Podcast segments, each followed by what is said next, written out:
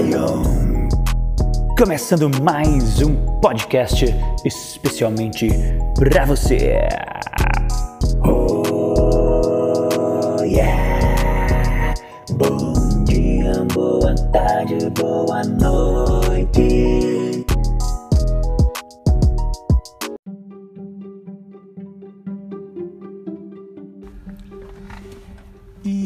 Dias, meus amigos, buenos dias. Eu sou Léo Natan, seu podcast sobre criatividade e paternidade.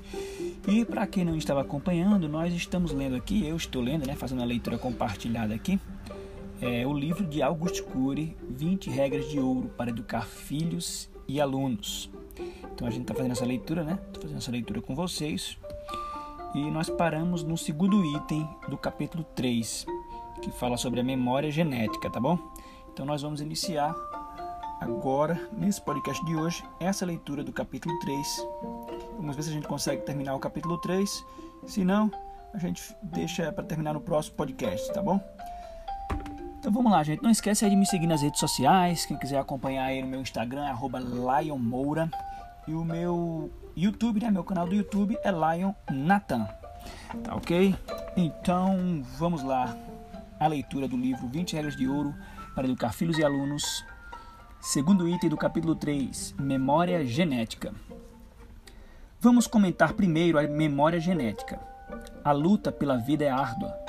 Cada espermatozoide tem de ser o melhor malabarista, o melhor nadador, o melhor alpinista do mundo para vencer mais de 40 milhões de concorrentes e fecundar o óvulo.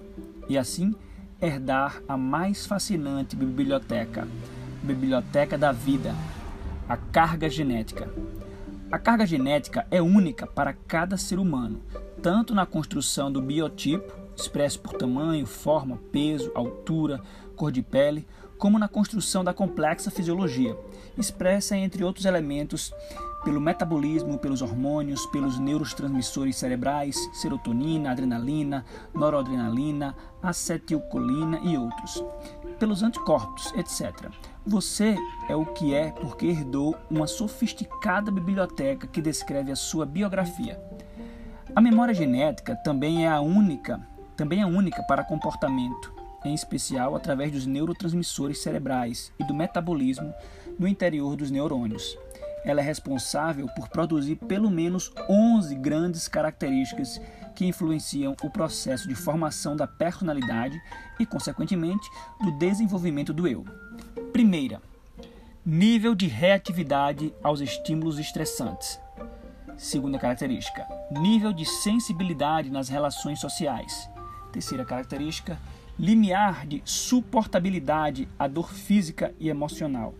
Quarta característica, pulsações ansiosas. Quinta, intensidade das manifestações instintivas, sede, fome, libido. Sexta, capacidade de armazenamento de informações no córtex cerebral. Sétima, dimensão da área que fará parte da ME. Oitava, dimensão da área que fará parte da MUC.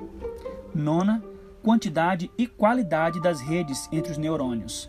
Décima, quantidade e qualidade das conexões entre as janelas da memória, a MUC e a ME. E a décima primeira e última, qualidade da receptividade de arquivamento das informações pelo fenômeno RAM, que é o registro automático da memória. Vamos agora para o próximo item, que é as habilidades do eu irrigam um sucesso inteligente.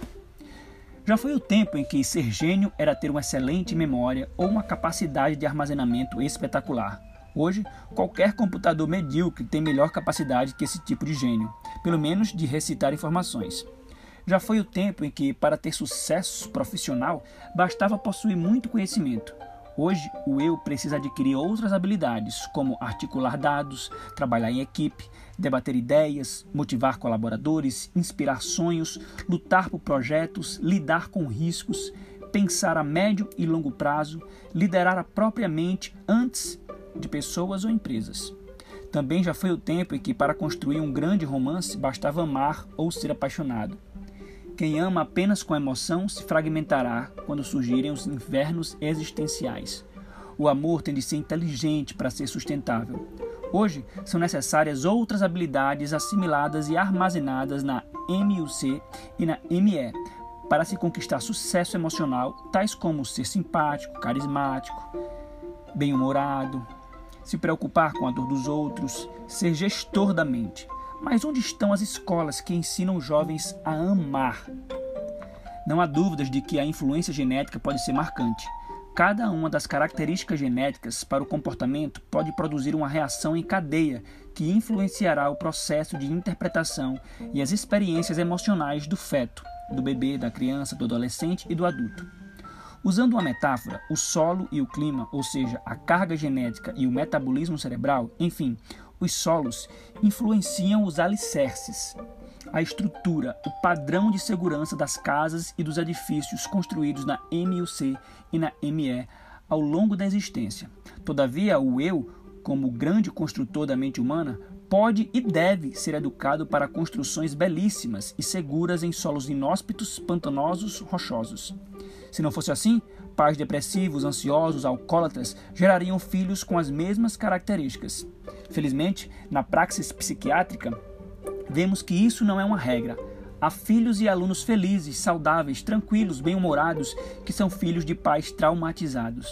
De alguma forma, o eu deles entrou em ação intuitivamente e começou a dar um choque de lucidez no caos socioemocional em que se encontrava. Mas seria melhor que houvesse uma educação rica e contínua para que filhos e alunos fossem educados para serem protagonistas das suas histórias, pois os riscos de se traumatizar num ambiente estressante é grande. Vamos para mais um item: perdas irreparáveis. Não só os ricos são sequestrados. Certa vez, um pai tinha um belíssimo relacionamento com seu filho de 30 anos. Trabalhavam e se divertiam juntos. Eram dois grandes amigos. O pai, infelizmente, teve um tumor na cabeça do pâncreas e logo veio a falecer. O filho, embora casado e tendo seus filhos, ficou perturbadíssimo. Desenvolveu uma depressão reativa frente à perda. Seu eu, em vez de gerenciar sua emoção e homenagear seu pai sendo mais feliz, seguro e proativo, perdeu pouco a pouco o encanto pela vida, o prazer de trabalhar, a motivação para criar. Quanto mais se angustiava pela ausência do pai, mais o fenômeno RAM, responsável por todo o processo de arquivamento das experiências existenciais, arquivava janelas doentias ou killer com alto poder de sequestro. Era um homem aprisionado pela perda, adoeceu não pense que só pessoas ricas podem ser sequestradas. Pode acontecer com qualquer ser humano, mesmo o mais miserável no território da emoção. Não pense que só crianças desenvolvem janelas altamente traumáticas. Adultos também. Em qualquer época podemos adoecer se nosso eu não aprender a proteger a emoção. Perder filhos ou perder os pais são experiências emocionais inenarráveis. Embora a saudade nunca seja resolvida, o programa de gestão da emoção nos ensina que deveríamos trabalhar nosso eu para proclamarmos dentro de nós de múltiplas formas o seguinte: Por amor a quem perdi, serei mais feliz. Não serei escravo desta perda, mas aplaudirei quem partiu todos os dias, sendo mais saudável e seguro.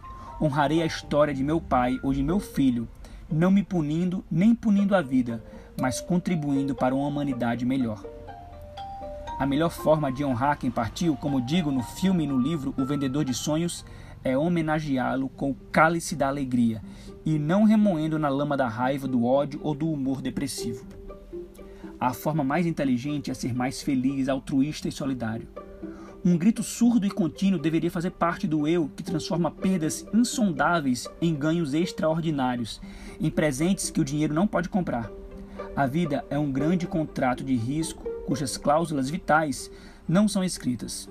Perdas fazem parte desse contrato, mas um dos maiores riscos é nos sepultarmos enquanto estamos vivos. Enterrar o nosso prazer de viver e os nossos sonhos. Milhões de pessoas sepultaram a si mesmas, soterraram o que tinham de melhor. Quando o paciente, cuja história contei, aprendeu a gerir sua emoção, deu um salto sem precedente. Compreendeu que, sem proteção da emoção, estava desenvolvendo janelas traumáticas altamente aprisionadoras, chamadas de killer duplo. Poder de ser inesquecível e poder de se retroalimentar e de encarcerar o eu. Essas janelas se posicionam no epicentro da MUC, honrou a história de seu pai, transformou as tempestades em oportunidades para cultivar. Quem não reedita janelas killer, ainda que elas não sejam lembradas, as envia para o ME, ou memória inconsciente, como tenho comentado. Ela representa todos os extensos bairros periféricos arquivados no córtex cerebral desde os primórdios da vida. As fobias, o humor depressivo, a ansiedade, as reações impulsivas, as inseguranças que não sabemos como surgiram, nem porque surgiram, emanaram de leituras subliminares da ME, memória existencial ou inconsciente. Sabe aquela solidão ao entardecer ou a angústia no domingo à tarde? E aquele medo da crítica social, as reações de ciúmes ou a preocupação excessiva com o futuro? Surgem dessas regiões. De repente você viu uma pessoa que nunca esteve em sua frente, mas parece conhecê-la, ou um ambiente que jamais frequentou, mas jura que o conhece. Não há nada de supersticioso nesse processo, embora o eu tenha uma tendência à atração pela superstição. Tudo é muito natural, fruto de uma leitura complexa e multifocal ocorrida em frações de segundos. Todas essas impressões são extraídas dos imensos solos da ME, memória existencial. Os estímulos do presente, M e o C, se cruzam com milhares de personagens e ambientes arquivados no passado, ME, gerando um movimento fascinante entre o consciente e o inconsciente no processo de formação da personalidade. Vamos agora para mais um item: a reciclagem do lixo mental pelo fenômeno da psicoadaptação. Onde estão as, Onde estão as apreensões e os prazeres que vivenciamos no desenvolvimento fetal? Estiveram na M e o C no início mais incipiente do consciente, tão incipiente que são pré-conscientes e hoje se localizam na ME, no inconsciente. Onde estão as aventuras, os medos, os riscos, as travessuras dos bebês e das crianças durante a primeira infância?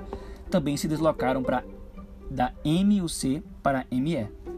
Os abusos sexuais são crimes contra a saúde emocional, pois formam janelas killer duplo P, poder de ser influenciadora e poder de ser sequestradora.